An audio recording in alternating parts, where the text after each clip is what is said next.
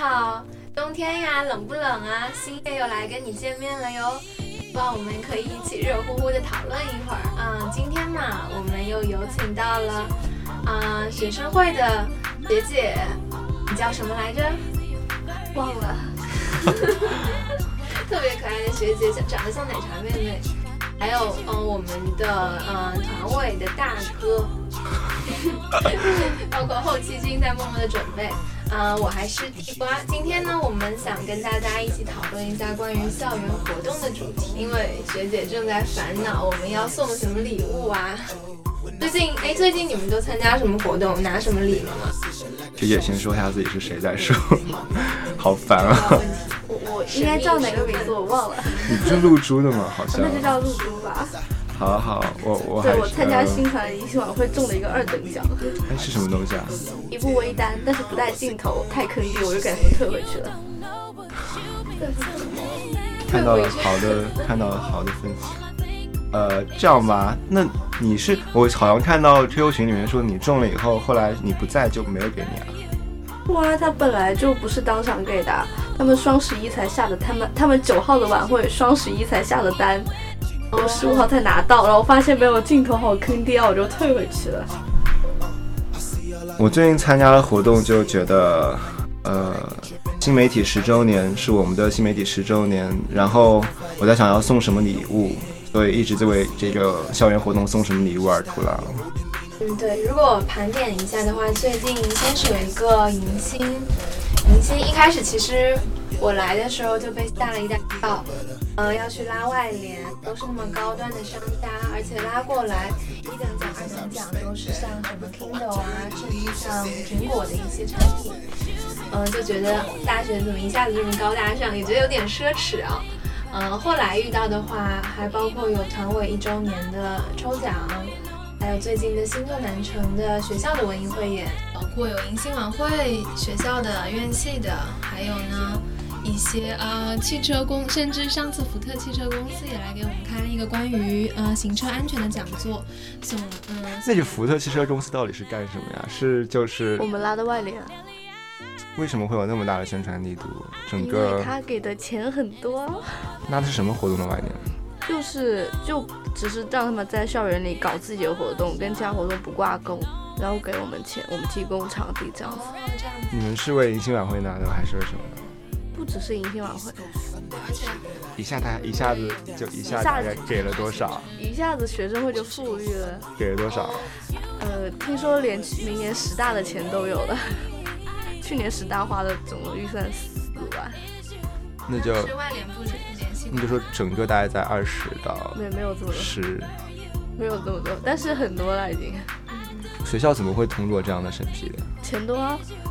上次社联就呃借大剧给那个 QQ 音乐借了一天，就就赚两万块。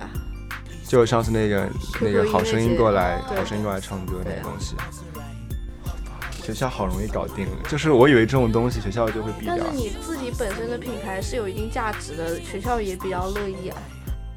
感觉就是难大而且他们也 需要就是有点产生点社会效益啊什么的，就跟高校有点合作交流的吧。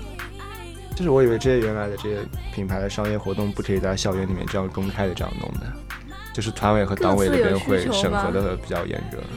各自有需求吗？下次我们请外联部来一起聊。谁说的？他们还经经常把场地租给那个租给其他公司开什么运动会之类的，就不要吐槽了。还开什么拉丁舞？比如说苏宁什么的。对呀，烦死了，熬死了一个周末。好吧，我们今天讨论的话题是。呃，举办一次校园活动，到前期到后期，我们需要做哪些准备？然后今天正好有一个学生会的某部长，最近在很苦恼办一个办一个活动，不知道送什么奖品。今天华园就主要和大家讨论一下这样的话题。送什么奖品呢？对对对，那我们先请问是什么样的活动呢？就是一个呃一个星期的线下版的活动呀。线下版的活动，你的意思是像，呃，就是有不同的角色分配是吗？有一种那种 RPG 的感觉，就是就真人参与 RPG 的游戏。那其实和现在综艺上拍真人秀差不多。可以这么觉得，但是我们侧重更侧重就对大学生的健康生活态度的引导。就把这些废话去掉的话，就怎么才能不随波逐流呢？嗯，这就就是整个流活动过程就比较好玩吧，还有剧情比较丰富，然后这个就也是游戏的精华，是最难想的部分。那现在你有什么就？华远觉得可以有什么小的创意或者说好玩的东西添加在里面呢？嗯，我们在剧情上也想了很多，之前想到过的，甚至加上星际穿越，现在好像看也不太靠谱。不过，嗯，我们的星际穿越已经用在漫画上了，用在宣传上了。对，好棒。手绘上的星际穿越，对，前期宣传画出来了吗？超重要哦。后没没太往那个方向画，还只是还带有一点点那个意思，就是那个时间轴就一直在原地循环的那个过程。听不懂。对，现在手绘的嗯部门正在紧锣密鼓的工作着。你们为什么不抓住那个《匆匆那年》？《匆匆那年》我还没看呢，我觉得电视剧一点也不好看。我觉得电影更不好看，我没有看过电视剧，我昨天去看那个《匆匆那年》小说很好看。不是啊，我觉得就是那个《星际穿越》热潮已经过去了呀，但是其实快要下档了这部。可是其实它的剧情跟《星际穿越》之间也没有非常大的联系啊，就还好，就人家不会一眼就看出来是你是《星际穿越》的梗。哦，你们就不想借这个这个？不，本来是想借的，但是他们画成了一种比较纯爱的风格，所以说大家都不会往那里想了。我们当初就是唐委办的时候借的是那个《匆匆那年》这个梗，然后就想说《匆匆匆匆那年》里面那个不是说，呃，如果还能就继续继续发展下去的话，就不要互相忘记嘛。然后我我们是说就是送了两张送了两张《匆匆那年》的电影票，我来找一下文案，你们继续说。OK，那那我们再来理一理。我觉得那个文案写的超好的，我一定要找到他读出来。觉得你们要办一个活动的时候，一开始要做哪几样事情？写策划、写预算、写宣传。你觉得比较麻烦的是哪里呢？或者一般不太会注意，实际上还有点小困难的？就整个活动的流程吧。但是其实宣传是活动里面占了比较重要的部分。那像这种宣传是直接交给宣传相关的部门做，还是策划这个活动的这个部门自己去做一个规划？在我们目前就是整个学生会体系下，没有一个专门负责宣传的部门，就是宣传部门只是实现一点技术上或者平台平台上就会给你提供帮助。整个宣传的思路的话，其实还是就需要原来主办的部门来做。那这样来说的话，现在学生会在宣传相关的部门不是就变成搬砖的了吗？但是还是有一些技术大牛在里面。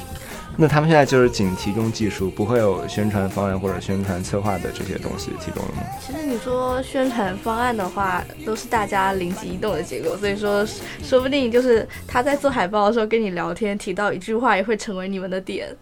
哦，以前讨论一起讨论很重要，会有很多火花。我觉得好像上一届学生会还那个时候还有宣传部的时候，很多活动的宣传方案是就是学生会的宣传部自己内部讨论出来的。对，这这特别厉害。就是当年我们都是这么做的，那个时候我就是在宣传部，都是都是一个活动出来了以后，然后活动策划下来了，然后宣传部开始开会，想怎么宣传这个活动。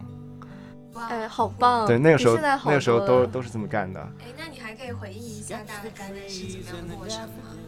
就是，比如说上学期办了一个饕餮盛宴这个活动嘛，文化夜好吗？不是，主要就是吃东西吗？饕餮盛宴，就是它叫校园文化夜。对我那那个宣传思路做的蛮好的，然后而且不是我们不自己想的，然后应该是，然后就宣传部出来的。对对对，宣传部那个时候好像上学期几乎所有的活动，我也不太记住是不是所有的活动，大多数的活动都是策划出来以后。然后大概的主旨下来以后，就给宣传部。然后宣传部，宣传部当时分成了网宣组，然后视频组，还是图片组，还是写文章的组，还有一个对，还有一个策划活动组，就是一个大宣传部下面会有各个宣传方面都需要用到的一些特殊技能。然后就大家在一起开会，就是要出什么样的宣传方案，抓住这个活动策划哪些点，去就其实更加像就专业的广那种广告公司和公关公司的感觉。这样的宣传比较棒。所以上学期在宣传部收获收获还是蛮大的。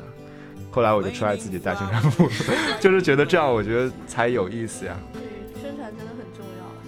如果说让一个部门自己不仅要出活动策划，还要再出宣传方面的策划的话，那我觉得就是不专业，就像我，就是很零散啊。那那个饕餮盛宴比较不是饕餮，那个叫文化夜。那个叫饕餮盛宴，主要就是吃东西。主主要是吃东西，对，主要是吃东西。但是最后发现，每个参与的院系跟社团就更愿意，就是提供的更多的是一种游戏，就是比如钓金鱼啊，就比如说让你打现场版的那个体感游戏啊之类的。就吃的反而变少了，就跟我们预想的有一点出入，有有一点出入嘛。但是最后效果还是不错的，嗯，所以今年可以开特地开个美食区。哎，对，那像这种情况跟活动的效果跟设计初衷出入比较大的时候，那你们是怎么把控让它可以比较保证最后的成果？这个无所谓了，只要最后，嗯，不不出乱子就行。然后宣传稿该新闻稿该怎么写还是怎么写，已经写好了。就是说，最后活动办完以后，这个新闻稿其实很多时候是在活动还没有举办之前就已经写好对它的总结。因为我们的主旨肯定是确定的，就主主题跟主旨是不会变的，变的只是活动的一些细节的内容。那这样不会觉得就办活动的过程已经就变成一种模式化的东西，而不存在？但是，假如你自己办一个完全新鲜感的活动，就它它的即使它的主题跟。好激动！即使它的主题跟主旨就是已经是规定死了的，但是你活动的内容上有可能有很多的创新。就像我们现在正在策划一个真人版的体游戏体验，我这个在奶奶应该以前也是没有的。如果真的能把它做好的话，影响影响力肯定还是有的。嗯，所以你们开创新局。我觉得举办活动像。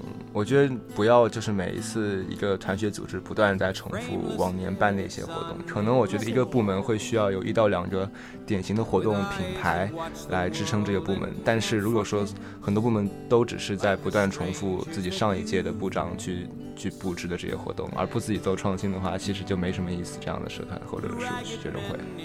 所以这也是作为一个游戏开发者之一，我也觉得很激动。虽然我虽然我现在什么也没有想出来，那我们就一起。来做游戏开发者，来一起想一想关于这个活动的事情。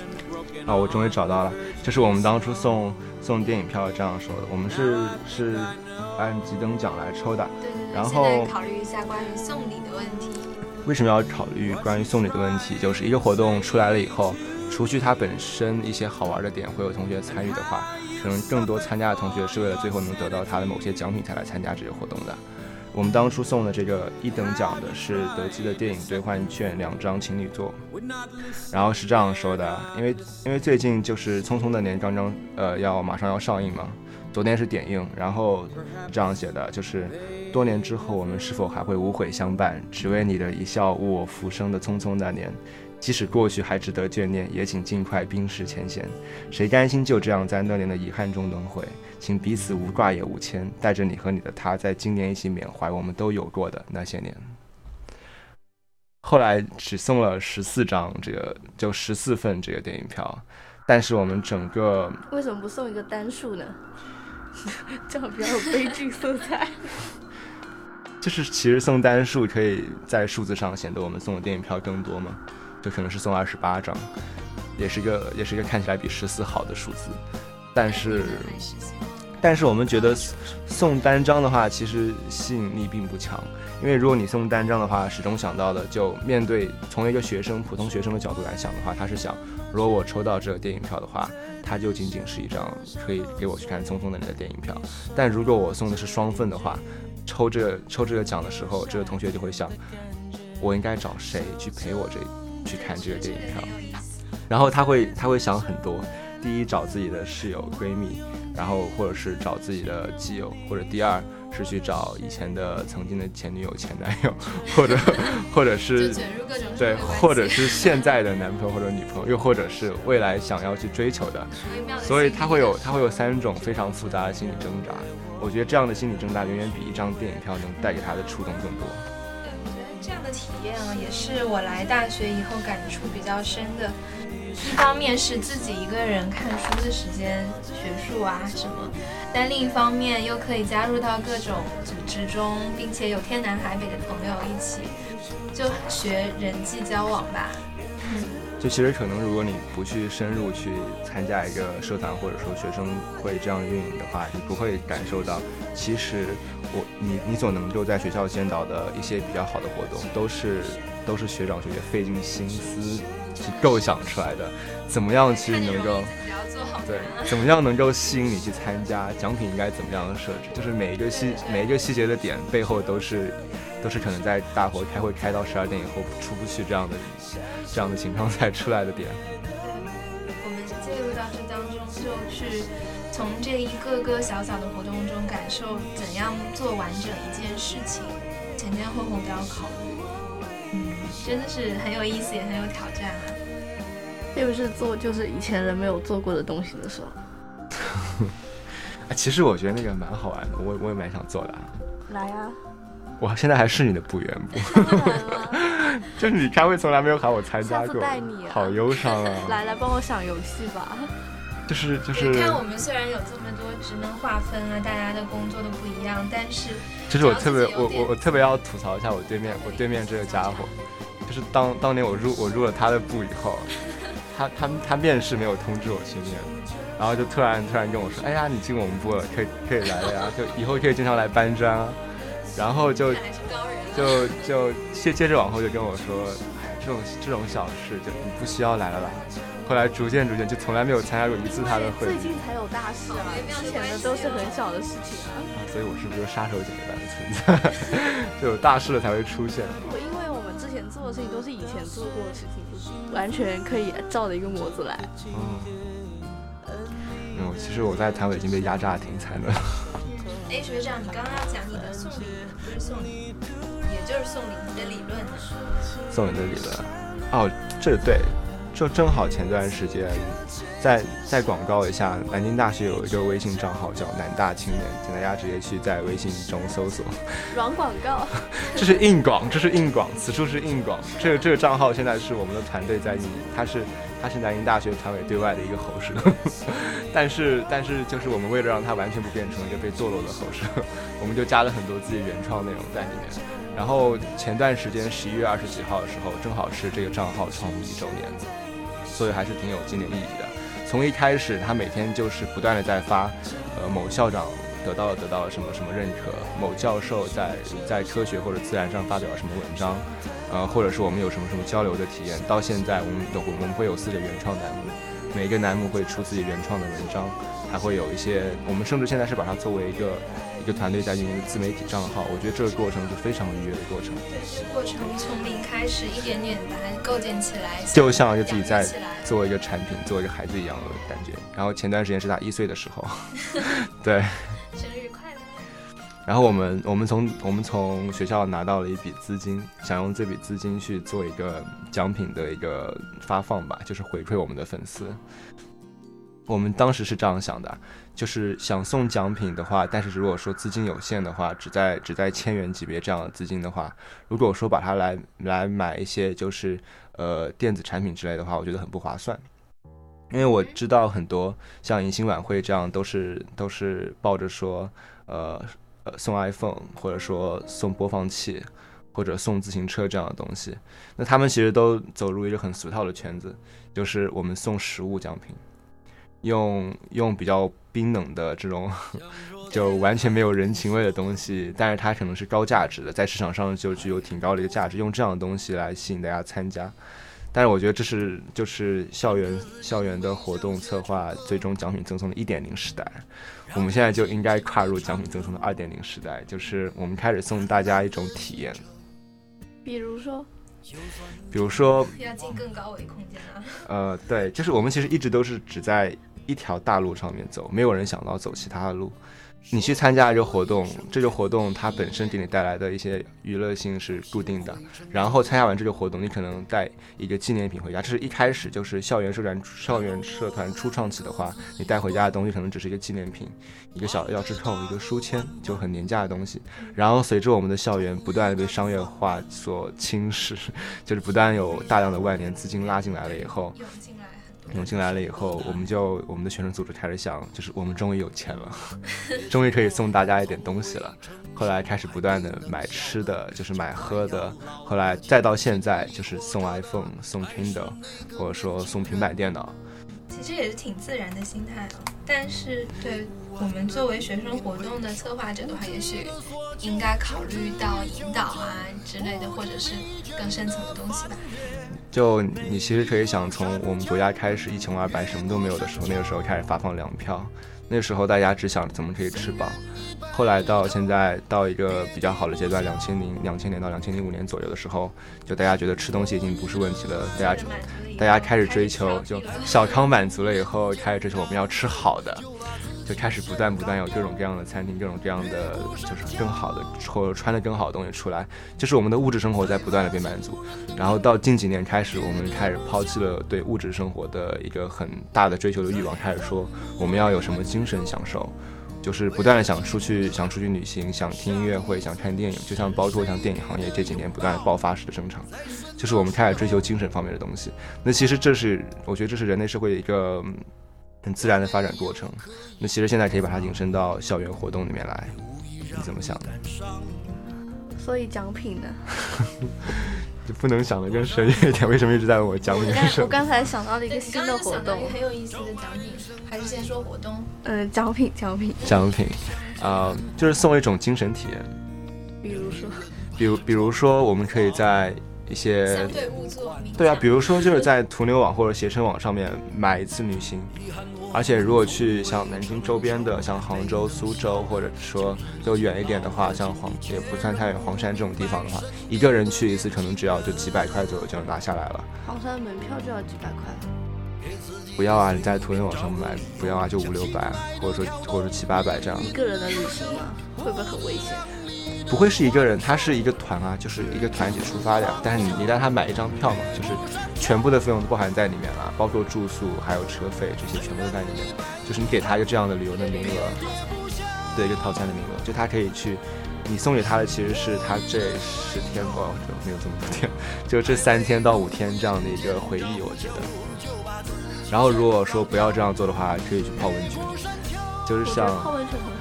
对啊，就前段时间大众点评一直在推送那个，就是秋冬季节啊，就是大量的像汤山一号这样的温泉场所开始开始有团购的比较优比较优惠的门票出来，可能价格就在两价位就在两两百元左右一个人。其实这样的话，我们就可以送五到六个，或者说七到八个这样的名额，大家可以一起在那一天去泡温泉。就是我们越来越想，除了送一些。除了送一些什么手机啊、平板啊、自行车这种东西，或者说送书这种，我们能不能更说更多的是能够给参与者一次回忆，就是一次独特的回忆。他的大学时代，因为参加了，对无可替代的，那是他整个生命中一个在大学时代和自己，他参因为参加了一个活动而拥有了一个无法忘怀的一次回忆。我我打算把你这句话拿来做宣传语，你你会介意吗？对，我就想学。我好像我好像还是你的不言，还是不是？点子都是在不经意中被捕捉到的。对，你刚刚说活动是什么？我对我再问一个问题，那个支付宝三百元体验券，我觉得蛮好玩的。如果发这个的话，那个那个也是也是在前段时间，就是南大青年一周年要送奖品的时候想到的，但是最后被否掉了。因为也是直接送钱吗？不是，是因为呃，我们最后还是更倾向于说送大家一种体验，就是觉得如果是送钱的话，还是停留在一点零时代。一点零时代，一点零时代，要么送手机，要么送送吃的、送喝的、送穿的。然后我们只不过就是偷换概念而已。呃，他刚才说支付宝是什么意思呢？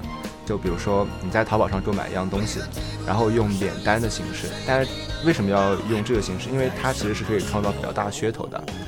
你可以在各大平台上像人人微信，还有什么微博，就平台上你可以说，就支付宝免单名额多少多少多少，这个好像，然后用转发抽奖的方式，一下就可以引起很多的关注，这样的形式。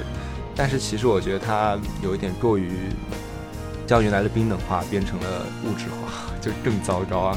那我能不能让他们自己选择，就旅行温泉或者三百人体验券？但有的时候选择太多了，反而对对受众的诱惑需求反而不强了。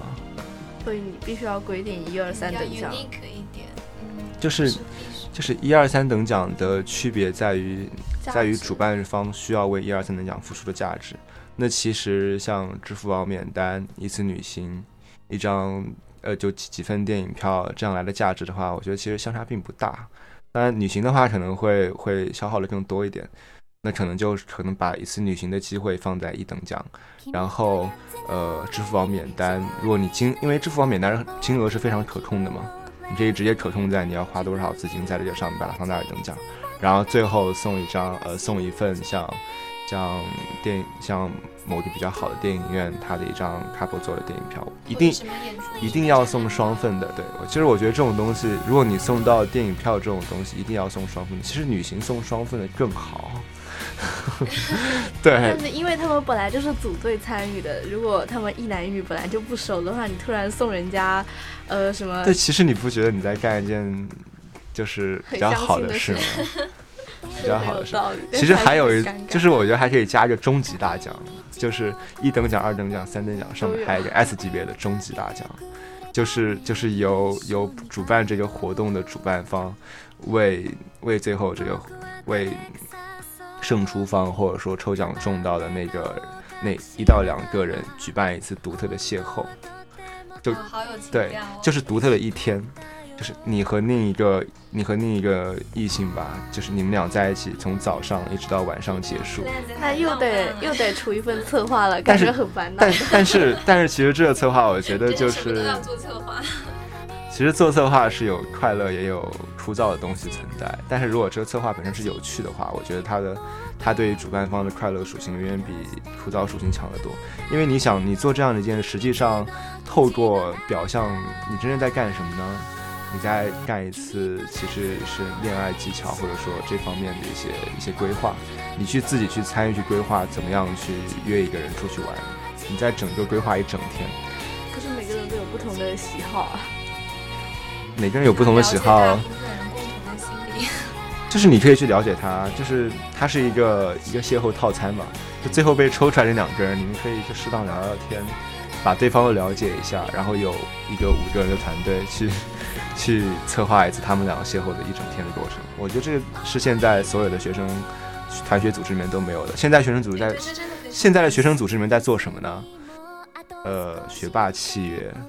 啊，契约情侣就觉得很就觉得很直白啊，就是套在一个套在一个学习的外表下的相亲游戏啊。他们契约情侣是完全相信游戏好吗？我们是本着好的出发点的，我们还会给他们什么早餐券啊、游泳券啊，还有就体育馆的。有这么好吗？当然啦，就主要是鼓励的形式嘛。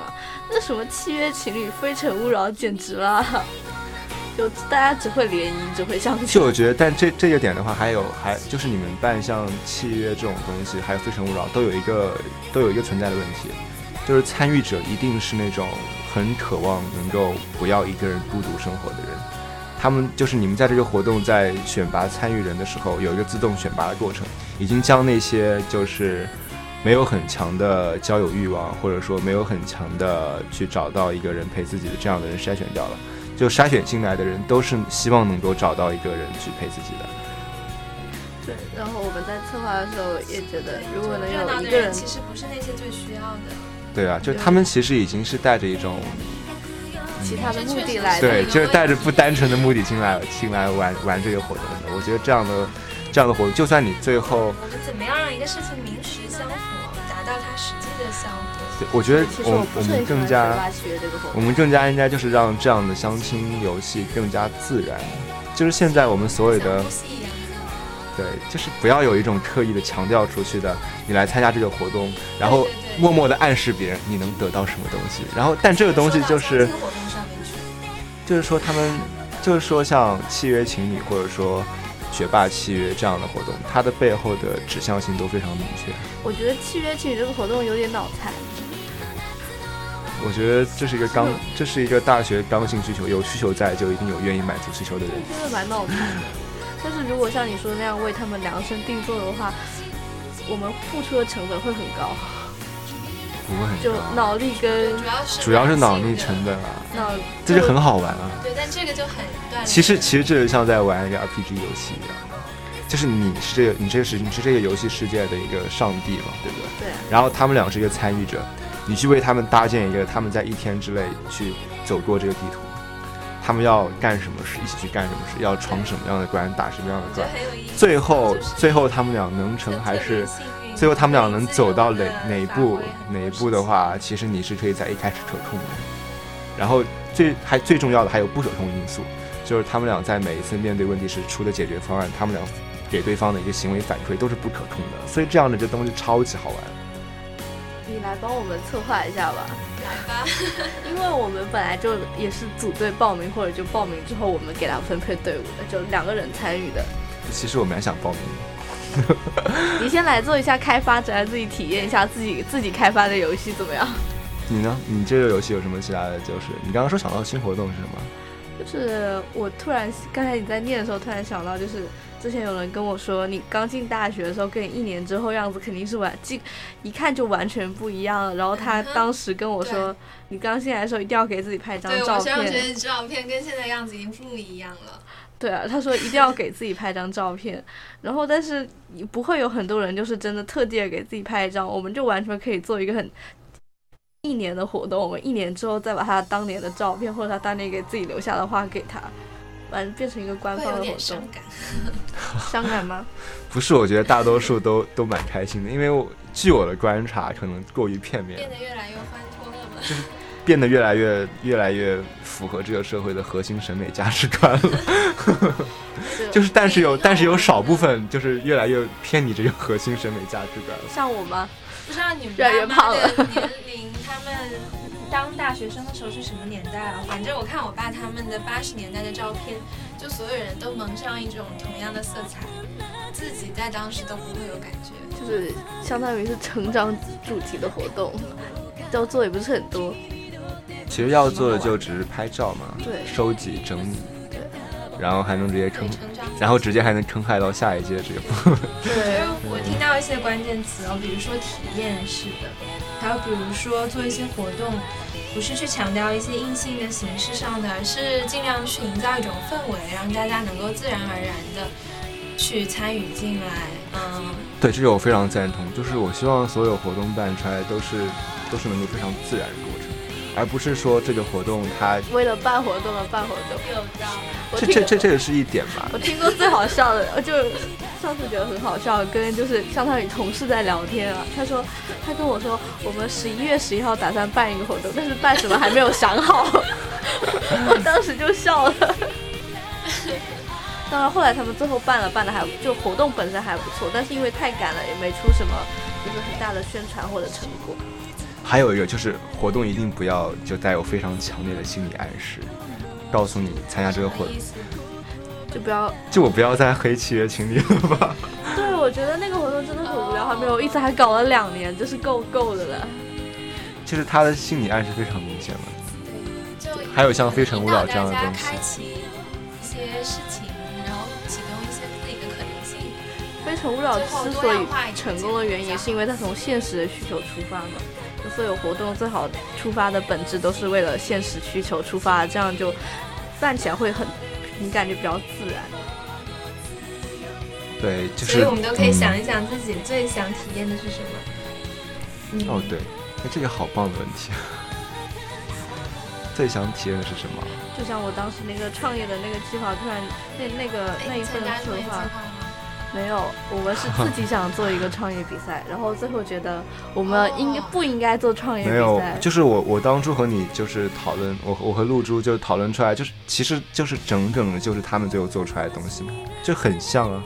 对，他们也是找大企业的。其实我们就不应该做创业这个方向，我们就干脆说成是一次社会实践，说成是一次就是给你自己实现自己想法的机会，就不要说创业这么大的东西，反而就是更更贴近和大学生活这样子。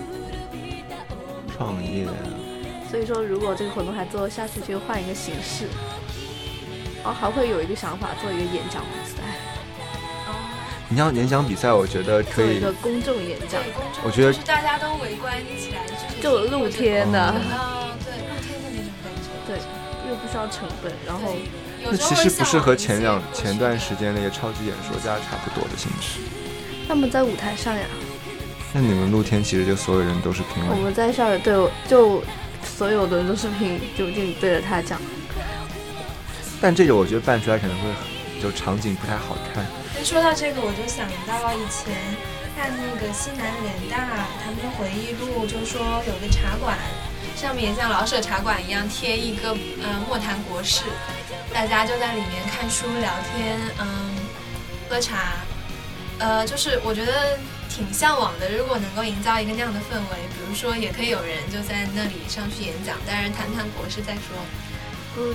我想的公众演讲的那个题目就是有关于校园里的社，就是校园校外的热点话题，就是你比较贴近时事的东西。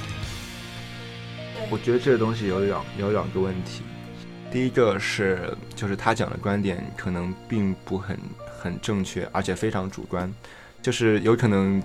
普通就是一些就认知度比他高一些人听他演讲就觉得他像傻逼一样在 在不断的所以就 不会投他的票。我们当然是就是根据过客或者就大众的最后来决定他的那个。但这样可能更多变成一种唱戏的和唱和看戏的人之间一种。但是你想了想，就是如果能在校园里真的有这么这么一片实体的舆论空间，就其实是件很棒的事情。没错，像。对，我觉得不要把它变成一种演讲吧。好像北大的或者是现在已经没了。哎，真的很向往，就是一种与公共空间的感觉，就很棒。对，就是除了在互联网在线空间之下，我觉得现在大家普遍的唱的感觉就是有一点点的，有点沉闷吧，好像。就是自己其实也都嗯内心中也有一些想要表达的，但是没大家都没有那种锐气去嗯，可能更多的是把它诱导出来，可能更多是放到在线平台或者说跟自己的朋友和同学之间了。但是报名的人可能很少，然后报名的可能都是奇葩。对，这就是我刚才想说的问题啊。就第一点可能是他自己的一些问题，表达出来的观点是有很大漏洞存在的。第二点的话，我觉得就是。一个整个校园其他的群体对他的一个审视，会觉得我们为什么要办这样一个很奇怪的东西出来，然后去去用整个学校的力量或者说学生会的力量去捧这么一群奇葩的人？我们这么做，我们没有捧他，我们你们没有，但是你你们是你们是为他提供这平台了吗？就他原来不可能就是在公众空间这样的，但是为什么我们要给他提供这样一个平台，让他去把自己的？白痴的一面展现给别人，会不会有点像辩论啊？对，最后反而变成了我们整个会觉得，呃，就是整个南大的一个给别人的给别人的印象就觉得会很差，就是一部分人他的一些观点被其他学校或者说社会看到了以后，被外媒报道了以后。那些比较腹中有诗书 就是有真就我突然脑海中出现一个就是画面，就是某一天突然上网时候刷到南京大学某某某发表什么什么观点，就是就是中间是是一个冒号，经常看见像像北京大学教授啪，然后发表了一个非常新颖的观点，就有可能如果这个活动办成的话，在各大的娱乐娱乐上面就会出现这样的东西，所以说就到最后其实是对校风和其实这个压力很大，因为你让他自己随便说，不知道他会说出什么奇怪的东西。策划真的是有很。但是如果你不给他随便说的话，又觉得这不是一个自由的公众空间。跑偏了，话题偏了。没事啊，也是关于策划活动，很有意思。所以说，呃，办一次校园活动要考虑哪些点？复习一下。嗯。首先，策划的时候要考虑时间、地点、人物干什么，这个流程要细细的去琢磨，并且有一些环节，像啊开始的场地准备，还有抽奖，嗯，结束了以后还有什么事情？结露珠觉得呢？结束了之后，新闻稿当然新闻稿了。哦，这个新闻稿究竟是给谁看的呢？怎么说？我觉得宣传分成两种，一种是向上的宣传，一种向下的传所以。你觉得新闻稿就是让上方更支持下面活动的举办，或者说告诉就是你要告诉他你干办了这了什么个活动有什么积极的意义？嗯，这其实就是像举办人和参与人完全不同的一种思路。就是你宣传的是两个，就是两种完全不同的群体，嗯要用两种不同的方式。对，虽虽然说真的是困难重重啊，从做活动中我们也体验到一点，在社会上跟人相处、完成一个工作这样的流程，嗯，但是确实我们也还是有很大空间的。嗯，可以好好想一想，到底想要办怎么样的活动，怎么样让这个活动真的自然，让人真的从中可以找到自己的更多的可能性吧。嗯，所以说你有什么好点子也一定要告诉我们哟。所以我就突然想到了，就乔布斯以前说过一句非常经典的话，我们就不断要引领用户的需求。所以现在我觉得，如果把它放在校园活活动的策划上，就是我们除了平常去挖掘同学们身边同学有什么样的需求以外，我们是不是更多的作为一个主办者，应该去想，我们怎么去激发出同学们的一些需求？他们原先对更完整的。他们原先可能不会想要有这些东西的需要，有这些精神方面或者说物质方面的需要，但是现在我们出了这样的一个策划，有了这样的一个活动的举办，他们发现了自己原来所不需要的东西。对，嗯，所谓的全面发展，让大家都能够真的切切实实的受益吧。嗯，那今天我们就谢谢大家的收听了，也谢谢我们亲爱的学长学姐啊，你们工作真是辛苦了哟。好好，拜拜拜拜拜。黎明的黑暗让你觉得孤单，黑暗的一切让自信生灵涂炭。我还在唱，我想我也可以更棒。就算是没人在听，我也可以配唱。如果在生命开始时让我再次选择，我一样坚持我的音乐，我的饶舌，一样叫外界让 loser 往后排队。你一样可以做到做你自己才对。就在天亮前出发，比他们都要早。我们做的精打细算，比从前都要好。太多梦想要实现，灵感就在指尖。等我下笔，成功由你自愿。Let go，抬起你的头，朝光的方向走。孤单的黎明是繁荣的开头。就在天亮